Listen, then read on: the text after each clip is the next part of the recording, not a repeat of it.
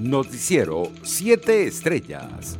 El jefe de la fracción 16 de julio y diputado de 20 de Venezuela, Omar González, expresó su rechazo a la reformulación del Estatuto de Transición para eliminar el cese de la usurpación como el principal objetivo de la lucha democrática en el país. El parlamentario aseguró que habría un grupo de diputados afines al exgobernador Enrique Capriles Radonsky que estarían dispuestos a renunciar a su puesto en el Parlamento y reconocer a Nicolás Maduro como presidente de Venezuela, según versiones extraoficiales.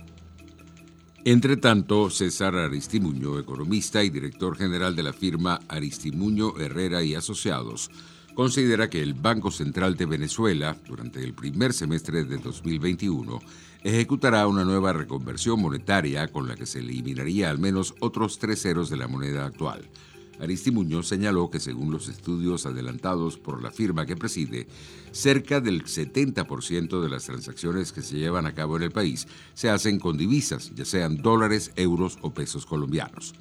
Por su parte, el jefe del régimen Nicolás Maduro confirmó 315 nuevos casos de COVID-19 y cuatro víctimas mortales en las últimas 24 horas en Venezuela. Este leve aumento puede ser la segunda ola del virus, pudiera venir en enero. Todos los estadísticos médicos científicos están estudiando esto. En los próximos días anunciaré qué vamos a hacer si regresamos al 7 más 7 o radicalizamos, dijo. Internacionales. Un grupo de investigadores identificó una nueva cepa del coronavirus SARS-CoV-2 causante de la COVID-19 en el estado de Río de Janeiro, una de las regiones más golpeadas por la pandemia en Brasil, informaron este martes fuentes científicas.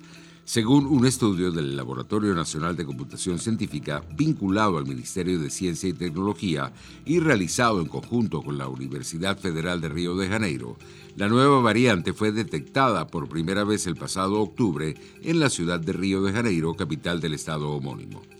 Por su parte, el presidente electo de Estados Unidos, Joe Biden, dijo ayer que no tiene evidencia de que un extendido ataque informático contra agencias del país esté bajo control y advirtió que su gobierno no pasará por alto la situación una vez que asuma el poder el 20 de enero. El masivo hackeo descubierto la semana pasada involucró al menos media decena de agencias gubernamentales de Estados Unidos y dejó expuestas a miles de empresas. El secretario de Estado, Mike Pompeo, dijo que el ciberataque parecía haber sido orquestado por el gobierno ruso. Es un riesgo grave y persiste. No veo evidencia de que esté bajo control. No veo ninguna señal. El Departamento de Defensa ni siquiera nos ha informado de muchas cosas, dijo Biden a periodistas de New Malton, Delaware. Economía. El presidente de Estados Unidos, Donald Trump, amenazó este martes con bloquear el rescate económico de 900 mil millones de dólares aprobado en el Congreso y pidió que se aumenten de 600 a 2 mil dólares los pagos directos a los contribuyentes. Trump calificó el paquete de estímulo de vergüenza en un video que compartió en Twitter y dijo que los pagos de 600 dólares incluidos en el rescate son ridículamente bajos.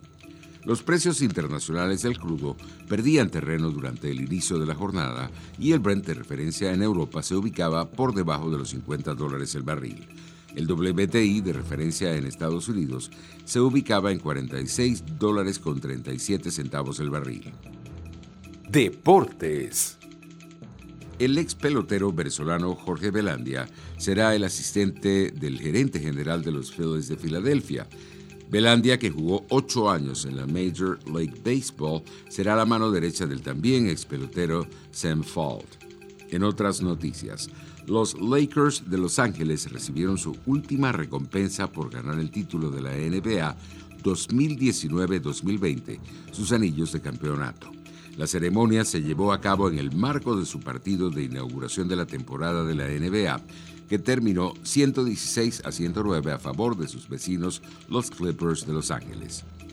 Los Juegos Olímpicos de Tokio costarán 15.400 millones de dólares, según la última versión del presupuesto anunciada hoy por los organizadores, lo que supone un aumento del 21% respecto al cálculo anterior debido a los costes del retraso de la competición y a las medidas anti-COVID-19.